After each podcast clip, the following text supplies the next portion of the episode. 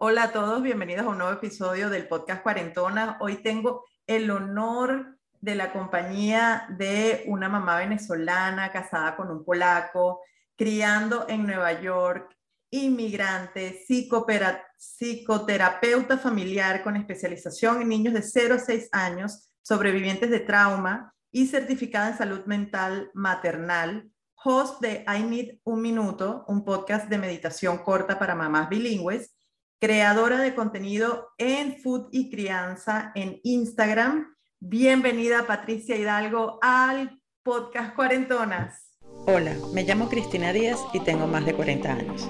Hoy te doy la bienvenida a Cuarentonas, un podcast en el que encontrarás historias, reflexiones y cuestionamientos que nos llevarán a romper los paradigmas de la edad en cada episodio. Bienvenidas. Este episodio llega a ustedes por cortesía del lado de estudio. Creatividad para tu marca. ¡Yay! Gracias, gracias a ti, Cris. Esto es un tremendo honor para mí participar en tu podcast. No, el honor es mío, Patti. Y yo, este, nada, te quiero, te quiero preguntar, este, como para empezar esta conversación, un poco sobre tu historia, sobre, este, de dónde vienes, cómo así estás casada con un polaco viviendo en Nueva York. Quiero un poco de contexto, por favor. bueno, eh, ¿por dónde empiezo? Bueno, yo nací y crecí en Venezuela. Este, y bueno, crecí básicamente en una casa con mi mamá, mi hermana menor y, y mi abuela materna. Y en el yo tenía una insistencia a hacer psicología, de graduarme en psicología, y bueno, por cosas de la vida, terminé haciendo un técnico en psicopedagogía. Y después de terminar el técnico en psicopedagogía, tengo una prima que está viviendo en los Estados Unidos, que acababa de tener su primer bebé. Y bueno, yo siempre he sido, he tenido mucha facilidad para trabajar con los niños. Y ella me ofreció venirme a Nueva York a ayudarla a cuidar a su bebé mientras yo hacía clases de inglés en la noche. Y le dije, bueno, sí, seguro. O sea, me estaba recién graduadita del, del, del instituto y me vine inicialmente por un año. Eh, me vine con una visa de estudiante por un año.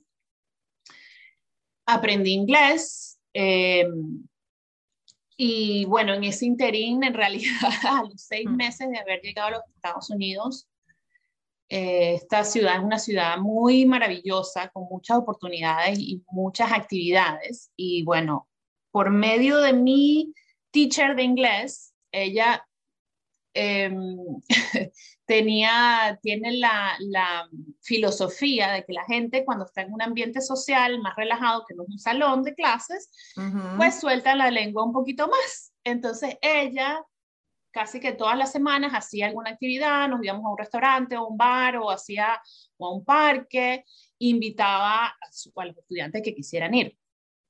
En uno de esos este, eventos conocí al que es ahora mi esposo, eh, un polaco que no, ya no estaba en ese momento en la escuela de inglés, sino que ya él se había cambiado a otra escuela, pero él, él, él y esa teacher se hicieron muy buenos amigos.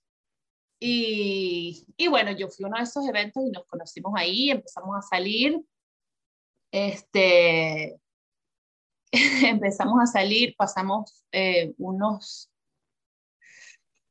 como casi dos años de, em, de noviazgo primero, ya tengo todo confundido con las fechas. Pasa, pasa.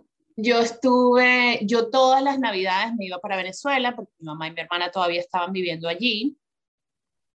Tuve un, eh, me quedé estancada porque fui a renovar la, mi visa de estudiante claro, ya mi visa de estudiante de inglés se había acabado y entonces mi prima me dijo, ¿qué más quieres hacer? O sea, ¿quieres quedarte? Y yo, bueno, yo me quisiera quedar, quisiera continuar mis estudios, graduarme de psicología este, y empezar a ejercer. Eh, me dijo, bueno, hay que, necesitas otra visa de estudiante. Y yo, ok, me fui para Venezuela, pasé, me negaron la visa. Oh. Y bueno, eso puso todo en una en un estado como de pausa, donde me tuve que sentar y pensar qué es lo que yo quería hacer, si de verdad me quería regresar, este, cómo lo iba a lograr, porque obviamente sin una visa eh, de estudiante no podía estudiar acá. Y bueno, la persistencia, ¿no? Y, yo creo que eso es algo que, que, me enseñó mi mamá, que me enseñó mi hermana y a mí, eh, ser persistente en lo que uno quiere y buscar la solución, ¿no? Y bueno, todo el mundo va, y bueno, perdiste la visa y yo no, ya va, o sea, aquí tiene que haber otra alternativa. Claro. Y me metí en la embajada y empecé a investigar que uno puede em, refutar la decisión. Como una apelación. Una apelación, exacto. Puedes apelar la decisión de la embajada y eso hice. Hice un documento, me traje cartas de la escuela, de todo, y me dieron otra cita nueva, como a las dos semanas, y fui y me dieron la visa, me aprobaron la visa. Eh, y así fue como me regresé para acá en ese, en ese interín. Eh, el que es ahora mi esposo, me dice, tú te tienes que regresar, o sea, tú no te puedes quedar atrapada en Venezuela, ¿cómo es eh, y bueno, ya una vez que, que, regresé aquí, él me invitó, o sea, me dijo, ¿por qué no nos juntamos a vivir? Y empezamos viviendo en... Él vivía en, una, en un apartamento, en una habitación compartida con otros amigos, vivimos ahí como dos meses, luego nos buscamos un apartamento nosotros, rentamos también las otras, la vivienda en, Nueva York es carísima, es carísima y bueno, nosotros éramos dos estudiantes. Y, y bueno, empezamos a compartir ese apartamento y de ahí pudimos ahorrar para después nosotros comprar nuestra propia, nuestra propia vivienda. Compramos primero un apartamento chiquitito donde nos mudamos nosotros dos y bueno, ahora afortunadamente vivimos una casa eh, que compramos hace ya siete años. Así que un poco, eso ha sido el, resumen, el resumen más largo. Claro, te, pregunto sobre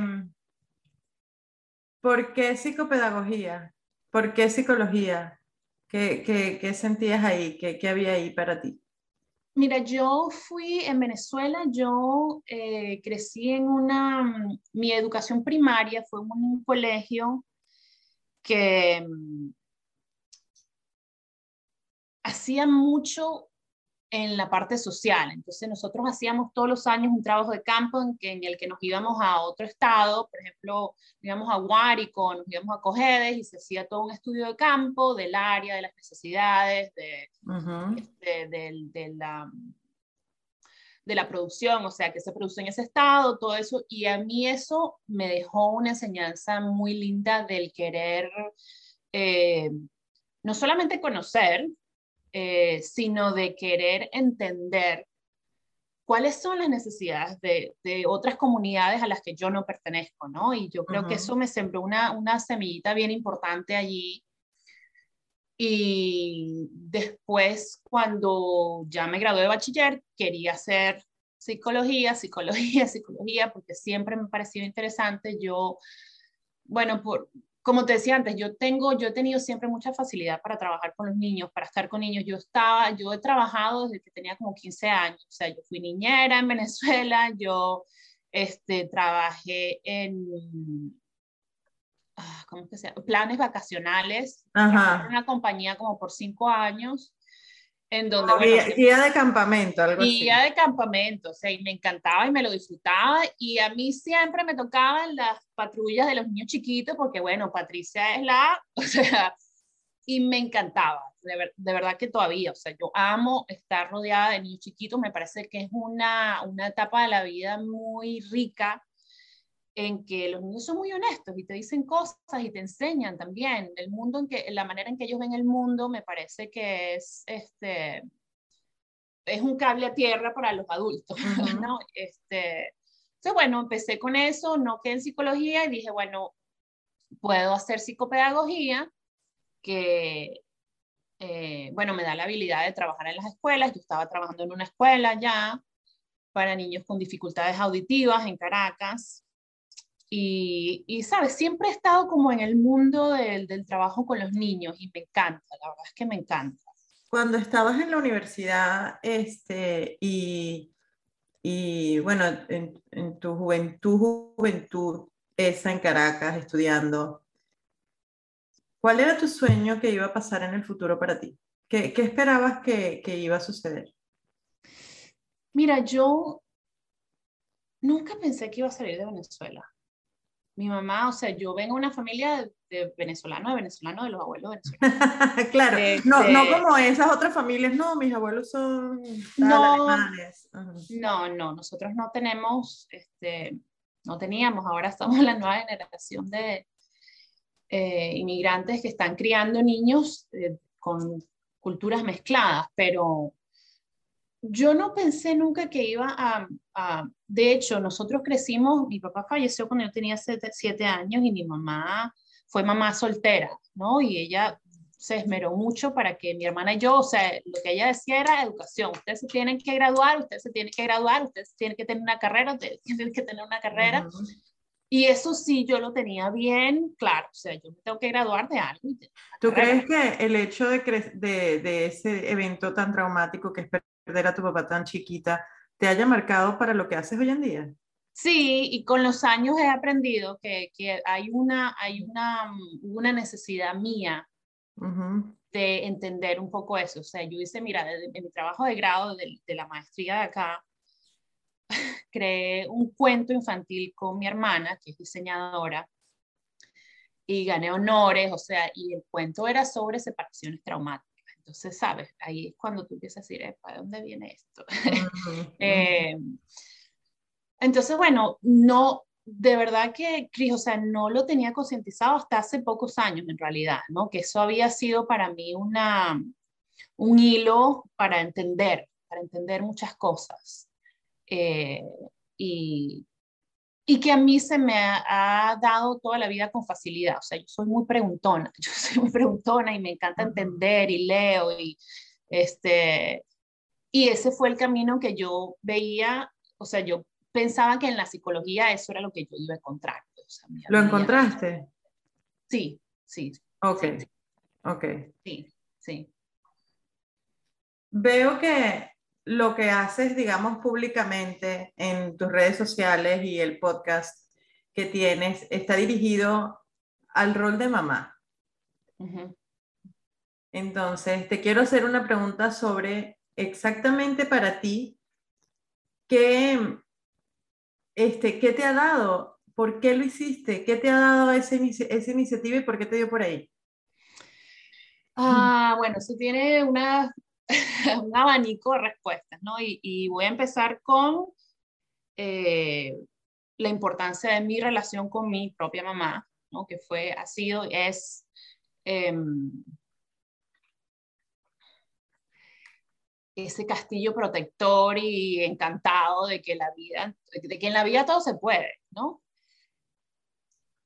Yo siempre quise ser mamá, o sea, yo dije, o sea, era otra de las cosas que yo quiero hacer, tengo que graduarme y yo en algún momento voy a tener mis hijos, yo quiero ser mamá, eh, como sea, en realidad yo no tenía este, preferencias y dije, bueno, si yo no puedo tener hijos en un momento, pues adoptaré, o sea, yo quiero criar, yo quiero criar.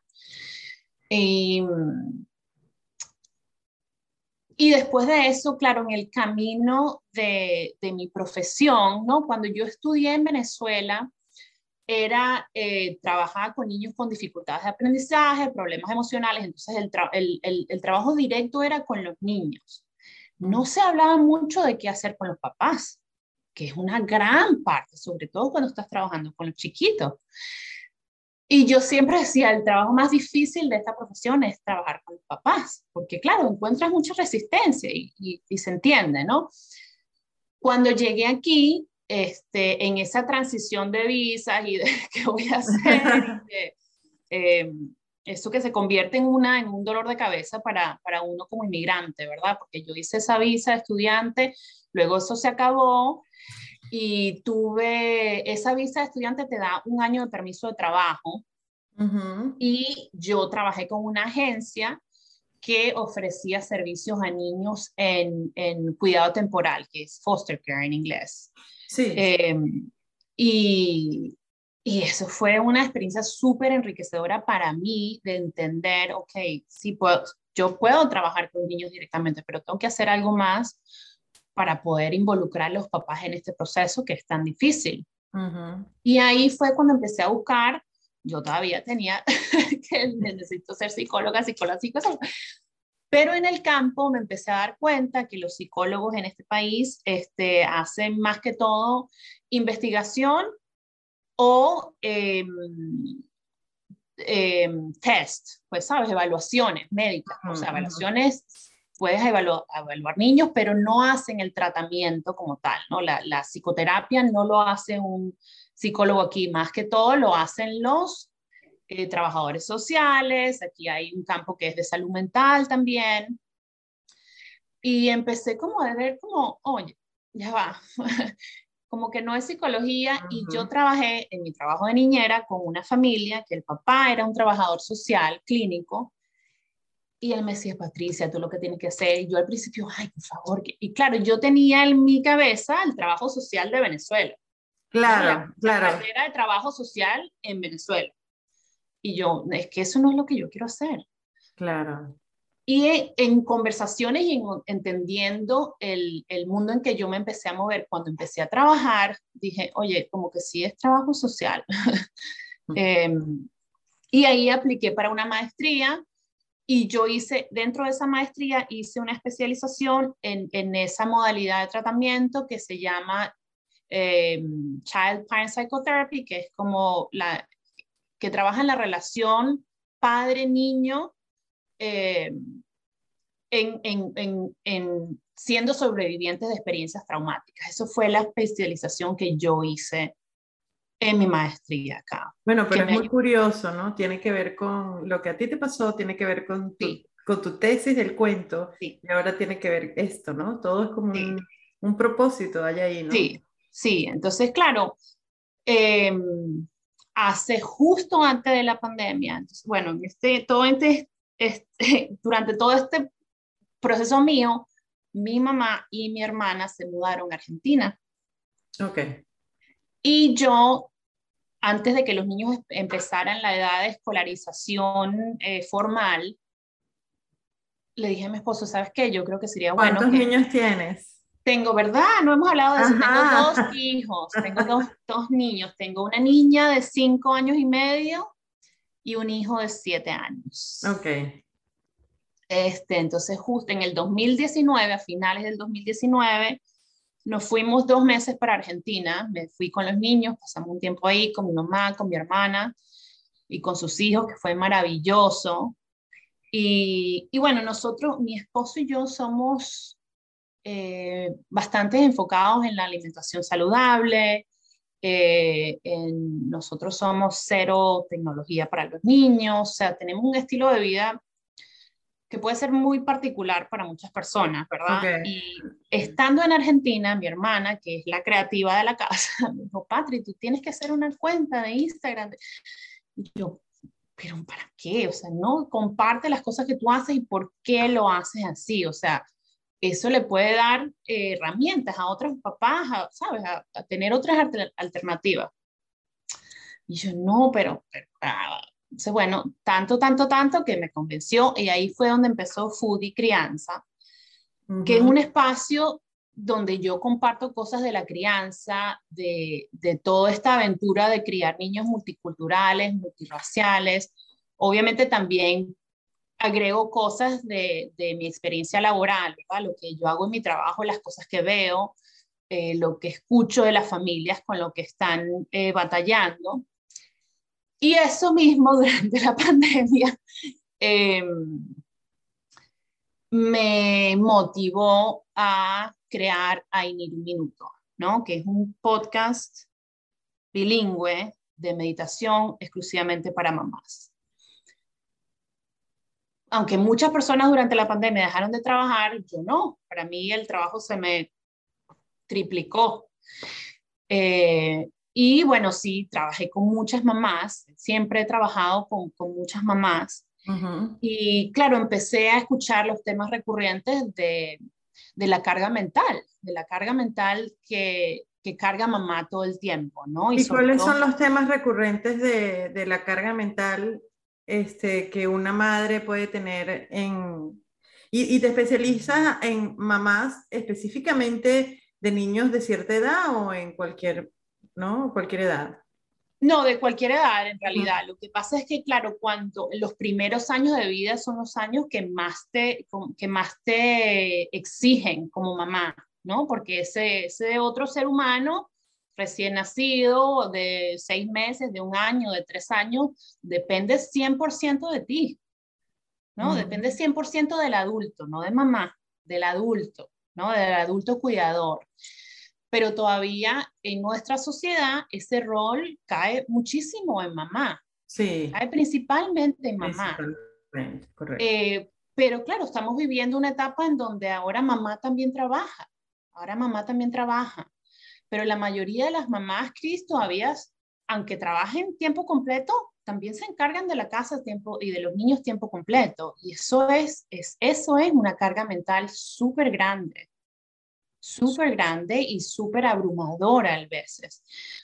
Entonces, claro, durante la pandemia, donde los niños estaban haciendo escuelas desde casa, o sea, esto, eso fue súper, súper difícil para muchas familias o las familias que no tienen los recursos para, eh, bueno, el niño se queda aquí frente a su computadora, hace su clase mientras yo estoy trabajando aquí, no, sino que tienen que irse a trabajar a McDonald's por ocho horas, pero el niño está en la escuela ¿no? O sea, mamá soltera, que no tiene los recursos, que si no va a trabajar, no tiene con qué pagar la renta, ¿no? Entonces, todas esas cosas eh, me hicieron pensar, y en ese momento estaba trabajando en particular con una mamá que en, un par de sesiones me dijo, tú deberías hacer un podcast de meditación, porque tú me ayudas mucho cuando tú hablas así, no sé qué.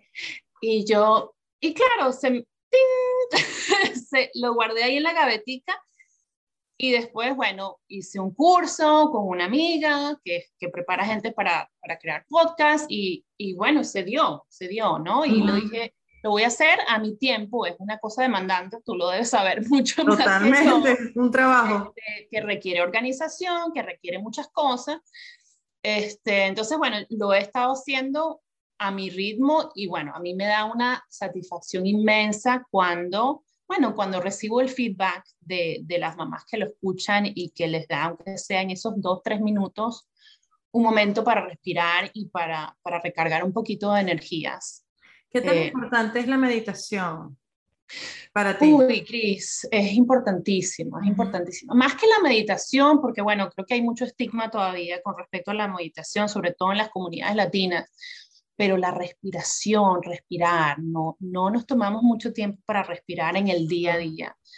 Eh, y miren, en, en, la, en la, como en la etapa más difícil de la pandemia, cuando yo estaba trabajando, que me tocaba ir a la oficina, por, bueno, por casualidad de la vida, eh, NPR, que es la, una estación de radio nacional acá, tenía a las 12 del día, que era la hora que yo salía a trabajar, Em, un minuto de meditación, ¿no? Y te invitaban a, por favor, usted se para donde esté, cierra los ojos, no importa, o sea, esto no es una cosa que te tienes que, no, es, ah, vamos a respirar juntos.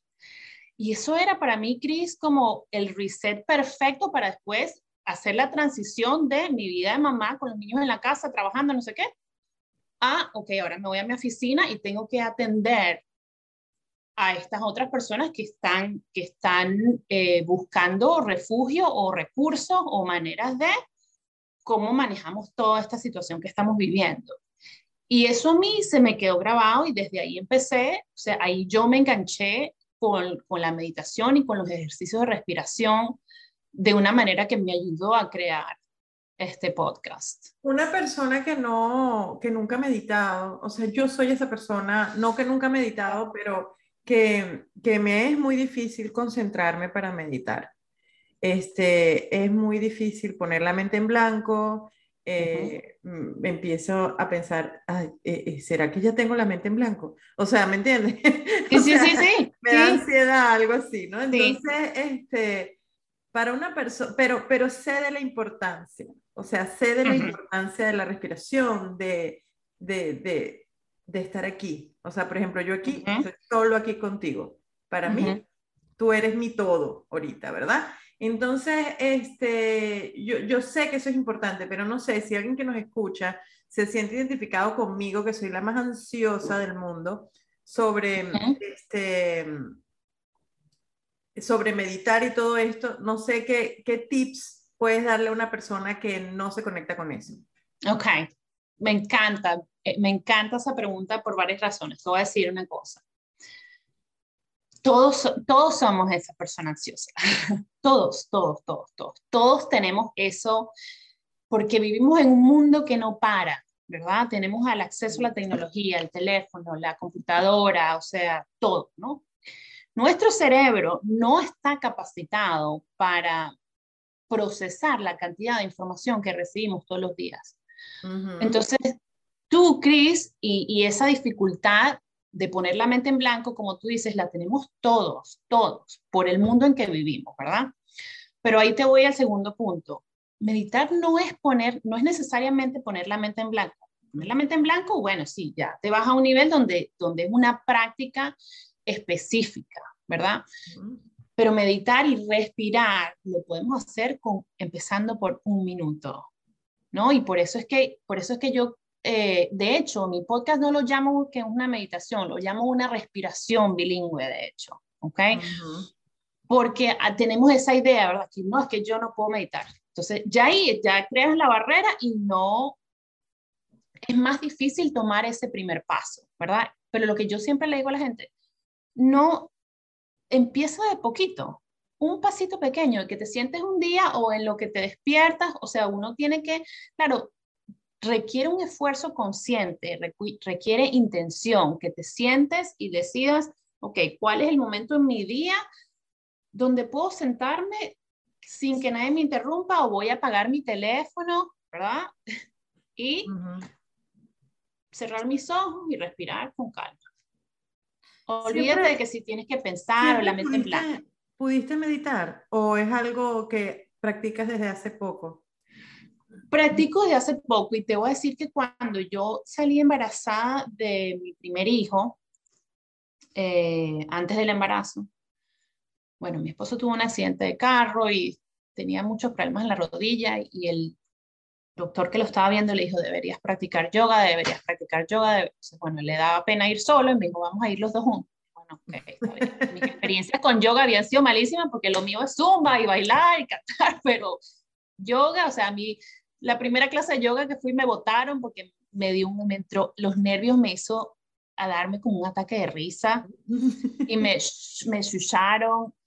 Y yo dije, esto no es lo mío, yo me voy. creo que nos ha pasado lo mismo, o sea, no, no igual, pero, pero sí, y que, ay, qué delicioso esta clase de yoga, y yo, que yo me quería morir, qué desesperación, Ajá. Sí, sí. Y claro, es lo que te digo, ¿no? Es, cuando uno empieza, es una cuestión de práctica. Nosotros hemos estado entrenando el cerebro, incluso los niños que nacen hoy en día nacen con un aparato encima, ¿entiendes? Pero tenemos años entrenando al cerebro a estar todo el tiempo así, ¿no? Mirando y pendiente, atento, eh, respondiendo, todo. Esa misma, ese mismo entrenamiento lo tenemos que hacer para, para poder llegar al estado de, ya va, déjame tomar un minuto, déjame pensar, déjame respirar con calma, de concientización. Es, es, un trabajo que se hace. El yoga fuiste a la meditación. Sí, sí, porque me empecé, a, me empecé a dar cuenta que cómo, la, cómo respirar, o sea, tuvimos una, una teacher de yoga que fue excelente, porque ella con mucha paciencia se iba a cada uno de los estudiantes y te decía, respira, acuérdate que la respiración es lo que te va a dar la habilidad de poder tener equilibrio. ¿Qué? O sea, ¿qué? ¿Qué? Pero claro, mientras lo empiezas a practicarlo, te empiezas a dar cuenta, oye, sí, y entiendes y empiezas a entender que todo tiene un ciclo, ¿no? Entonces respiras y eso crea un balance en tu organismo, en tu cuerpo, en cómo te sientes em, en la habilidad de, de manejar tus extremidades, entonces empieza, me empecé a dar cuenta de mis posturas físicas y dije, oye, yo camino todo el tiempo así, a mí me duele acá, o sea, cuando estoy en yoga me siento bien, me siento... Entonces, todo eso me llevó a empezar a practicar eso con, con mucha más consistencia, con mucha más intención, la verdad. Es, ser intencional en lo que estás haciendo y entender. Totalmente. Totalmente. ¿Qué tanto te ha afectado ser una mamá inmigrante? Uy, bueno, yo no diría afectado. Creo que me ha, me ha hecho cuestionar, no, me ha hecho otra vez volver a esa intencionalidad, ¿no? y sentirme identificada con quién soy yo. O sea, yo sigo siendo venezolana, tengo más de 15 años viviendo en este país, pero yo soy venezolana todavía. Yo quiero que mis hijos, y eso no es para todo el mundo, el que se quiera identificar, o sea, esta es mi historia, ¿no? Una decisión personal, claro. Es una decisión muy, muy personal y que tiene que ser respetada. Si usted no, si a ti no te eh, preocupa que tus hijos no hablen español, está bien, o sea, cada quien tiene que hacer lo que a cada quien le haga feliz desde su desde sus propias experiencias, no porque Patricia lo hace o no porque Chris le está haciendo, le está yendo bien haciendo esto, no, uno tiene que pensar porque cada uno de nosotros viene con una maletica diferente, llena de cosas diferentes. y, y yo creo que para mí lo más difícil ha sido estar sola, ¿no? Estar sola porque nosotros ni mi esposo ni yo tenemos familia acá. Eh, en Nueva York. Yo tengo la prima que vivía aquí inicialmente, se fueron a vivir al oeste del país. Y bueno, él se vino solo y él no tiene nadie aquí tampoco. Entonces, eso, eso es un reto, eso es un reto muy grande, ¿no? Y yo tuve la fortuna de cuando mis dos hijos nacieron, mi mamá pudo venir y pasarse tiempo aquí conmigo y eso fue, bueno, mío. Este, pero después cuando se van es uno solo, ¿sabes? Uno solo con su, en, su núcleo, ¿no? Y es... ¿Cómo, haces para que, para que tus hijos sepan que son venezolanos también? Nosotros hablamos mucho, o sea, yo creo que uno, que eso tiene que ver también con, con cómo uno se identifica, ¿entiendes? Yo creo que mi esposo se identifica y es muy polaco y yo me identifico y soy muy venezolana.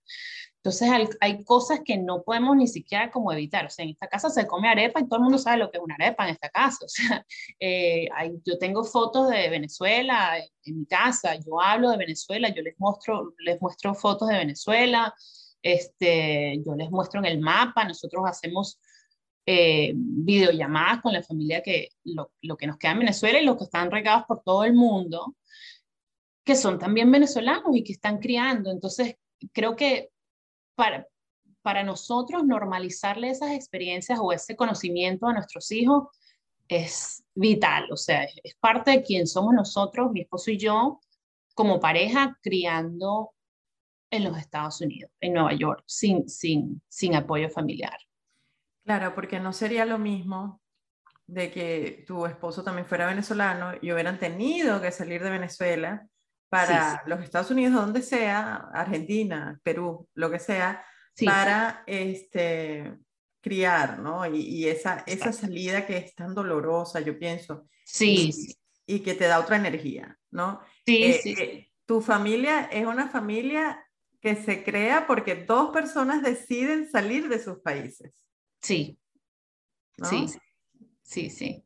Sí, yo creo que la historia, nosotros, la historia de nosotros es un poquito, o sea, nosotros tenemos amigos que nos han dicho, la historia de ustedes es como el sueño americano, pues que te vas y te consigues la pareja y tienen hijos, se casan y tienen hijos y...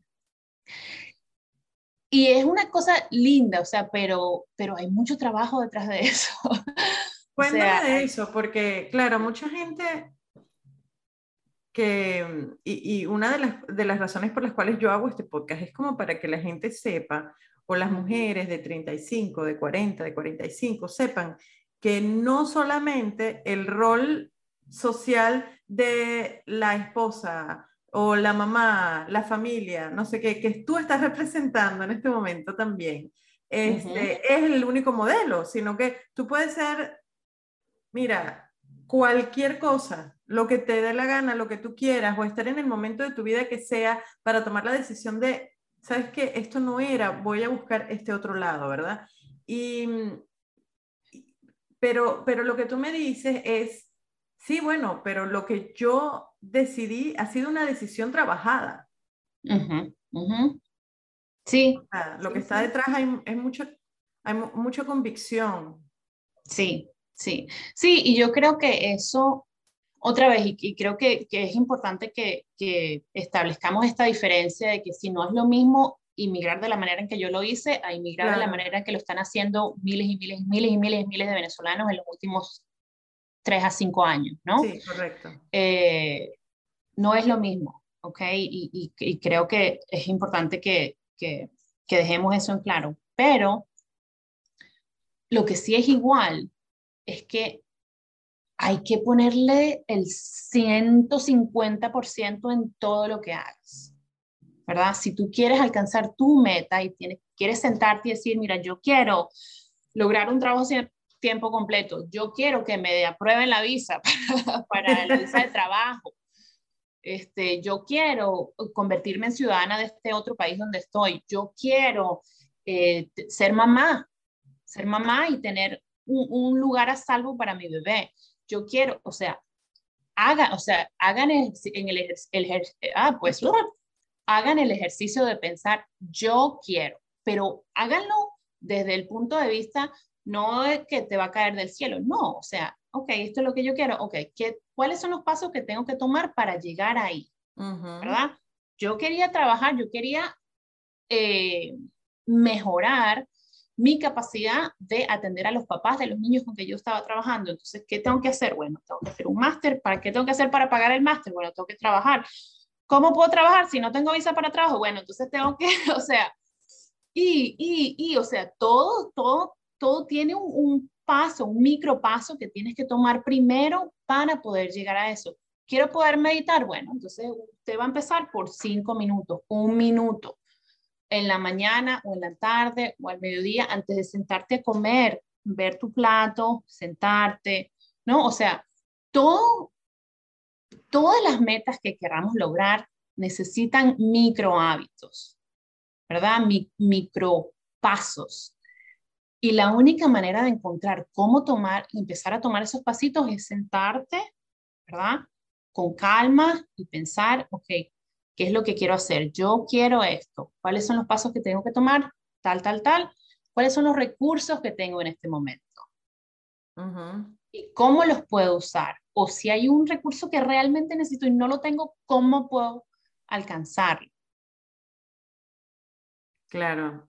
¿Hay alguna práctica que, que hagas con tus hijos que tú dices, bueno, esto, además de que ya comentaste que tienes fotos de Venezuela, que tienes videollamadas, que se come arepa, ¿hay algo específico que tú haces con tus hijos que puedas compartir que sea este como para reafirmar la multiculturalidad de la casa? O sea, Sí, bueno, muchas cosas hacemos, pero eh, una cosa que hacemos todas las noches, tanto mi esposo como yo, cuando nos despedimos de los niños para ir a dormir, le, yo, si soy yo la que los está acostando, yo les digo, te amo, kocham się, que es te amo en polaco, I love you. Esas tres frases, justo antes de dormir, si lo dice mi esposo, a lo mejor él empieza primero con el Koham Sheon, con su propio idioma, está bien, no importa el orden en realidad. Pero yo quiero que ellos se sientan libres de escoger su propia identidad, Cris, porque yo no tengo control de eso. Yo quiero que ellos sepan, mi mamá es venezolana y yo tengo mitad venezolana en, en, mi, en quién soy. Pero si ellos el día de mañana quieren decir, yo soy polaco, o yo soy estadounidense. Bueno, yo no, yo, está bien, eh, porque ellos van a crear su propia historia con las experiencias que ellos están viviendo. En algún momento es mi deseo más grande poderlos llevar a Venezuela y que ellos vean ese país que existe y que tiene muchas cosas hermosas con todas las dificultades que tiene. Claro. Em, y que ya, y que se lo guarden en su gavetica aquí de los recuerdos y que hagan con eso lo que mejor les funcione a ellos. ¿Qué es el éxito para ti, Patrick? El éxito es sentirte, para mí el éxito es sentirte feliz donde estás con lo que, con, con cómo estás. Si te falta, entonces tienes que, es algo, es algo que no has hecho. Hay que otra vez contar, contar tus pasos, empezar por el más chiquito, por el más fácil, ver tus recursos. ¿Tienes miedo a envejecer? A envejecer no. No, envejecer no. Tengo miedo a la muerte, pero a envejecer no. Creo que, creo que es, es un... Envejecer es un privilegio muy grande, muy grande. que nos da la oportunidad de vivir otras cosas. Claro. ¿Cómo te sientes con tu edad? ¿Cómo te sientes cuando llegas a un sitio y te dicen señora o lo equivalente a señora en inglés? bueno, al principio me chocaba bastante. Eh, de hecho, hay una anécdota muy de nuestra boda, nuestra boda civil. Nosotros tuvimos una boda civil aquí, tuvimos boda por la iglesia en Polonia. Eh, y alguien estaba, yo estaba dando las gracias a nuestros amigos que estaban presentes y un, uno de nuestros amigos me dice, bueno, señora, ¿cómo que señora? Mi señora no, le dije, bueno, sí, ahora señora y todo, bueno, la risa, ¿no? bueno, sí, como que ahora sí soy señora, este, a los 27 años. Entonces, eh, ¿sabes? Es, es, es, entender un poquito cuál es el contexto eh, social y cultural de esas palabras, ¿no? Y que, qué implica ser señora. Yo me siento, yo me siento como de 25 y estoy contenta. Yo también. Eh, estoy contenta con lo que estoy haciendo, estoy contenta con cómo estoy, estoy, siempre hay cosas que trabajar, siempre, siempre, o sea, siempre, siempre hay cosas que podemos mejorar. Eh, pero yo creo que también creo que somos una generación que está tumbando un poquito esos estigmas de que la señora ya es la vieja, o sea, no, puede ser una señora de 27 años que se está casando, se está convirtiendo en señora. Pero también eres una señora de 40 que el estereotipo de señoras de 40 cuando nosotros teníamos 20 era como una mamá súper antigua y yo siento que, bueno, no, no sé, pero siento que no somos así. ¿En serio? No, mira, yo cuando a mí me empezaron a gustar las flores, y yo dije, ay, mm, te se está poniendo vieja. Pero ves, empiezas a descubrir que no hay nada malo de eso, que es un proceso, que es parte de la vida y que, y que bueno, de que tenemos la fortuna. Yo creo que, mira, yo creo que para mí la pandemia ha sido una, ¿sabes? Un, despertar de... Para todo el mundo, qué impresionante cómo la pandemia todo el mundo que entrevisto con la pandemia, con la pandemia, wow. Claro, que un despertar de darnos cuenta de lo que significa la mortalidad y del privilegio que tenemos de haber sobrevivido a una pandemia. Mucha gente no lo hizo. Entonces yo creo que tenemos que darle valor a la vida que tenemos, ¿no? Y con las dificultades, no es que la vida es fácil, no, para nadie es fácil. Eh, pero tenemos que darle el valor a, lo que tenemos. ¿Qué sueños te faltan por cumplir, Patrick? ¿Qué sueños me faltan por cumplir? Bueno, regresar a Venezuela. Me encantaría regresar, no a vivir. Yo creo que ya a estas alturas de mi vida, eh, no sé si pudiera vivir en Venezuela, lo confieso. Eh, pero sí, quiero, quiero quiero regresar al apartamento donde crecí, quiero llevar a mis hijos, quiero ir a ver las cosas que no he visto. Cris, nosotros, mi esposo, mi esposo es un viajero del mundo que le encanta y eso es una cosa, aunque yo tengo terror a montarme en un avión, pero he ido a lugares que nunca en mi vida pensé que iba a ir como Cambodia, como, o sea, la Patagonia, o sea, he estado en lugares que nunca pensé que iba a llegar, porque mi mamá era una mamá soltera con contando el dinerito que le entraba para, para hacer lo que se tenía que hacer. Eh, y hay muchos lugares de Venezuela que yo no conozco. Yo no estaba en la Gran Sabana. hay lugares que, Me encantaría llevar a mis hijos y mostrarles, mira, esto es Roraima. Me encantaría ir a los Roques. Los Roques, imagínate. Me muero de ganas de ir a los Roques, sí. Hay lugares tan lindos, tan hermosos que visitar. A ver el Salto Ángel. Sí, sí. Eso, eso, eso es uno de mis sueños por cumplir. Ay, me conmoví. sí, este, la pregunta clásica de este podcast es la que hago al final, que es esta. Eh, si en vez de mí aquí estás tú de 20 años, ¿qué te mm. Uy. Em,